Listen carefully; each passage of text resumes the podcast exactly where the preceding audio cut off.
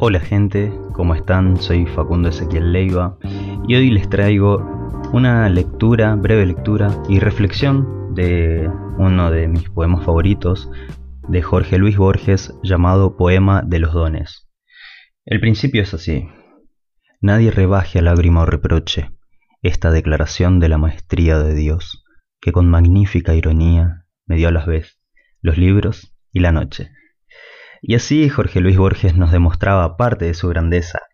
Más allá de su literatura, nos sorprende la manera en la que expresa un sentimiento de desdicha, pero también la grandeza y superación.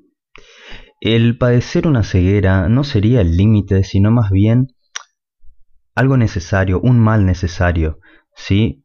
Para su aprendizaje, es decir, todo un nuevo camino. La ironía de no poder leer, pero esa sabia idea de transmitir un diálogo casi perfecto nos hace pensar que somos infinitos, o más bien que debemos serlos. ¿Qué nos quiso transmitir con ese comienzo? Uno de los comienzos más interesantes e increíble que tuvo la literatura fue Poema de los Dones, sin duda alguna. Nadie rebaje al lágrimo reproche esta declaración de la maestría de Dios, que con magnífica ironía me dio a la vez los libros y la noche.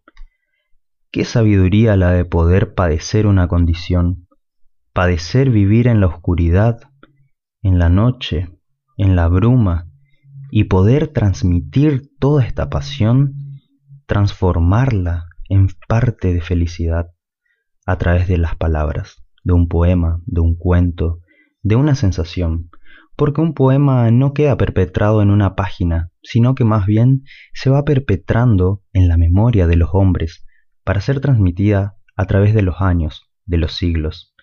Es una de las magníficas enseñanzas que nos ha dejado Homero. ¿Quién dijo que un poema debe necesariamente escribirse? Si bien somos música, ritmo, una especie que controla sus movimientos, pero no está exenta de ellos. Aún en la oscuridad, las ideas se mueven y con infinitas combinaciones. Todo esto predispuesto a vivir. Bueno gente, esta ha sido una breve reseña de lo que es el principio de Poema de los Dones.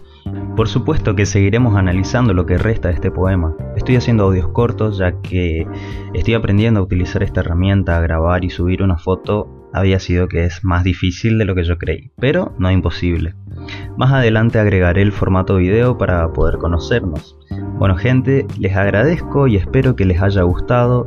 Denle like este, al video, suscríbanse al canal y nos vemos la próxima.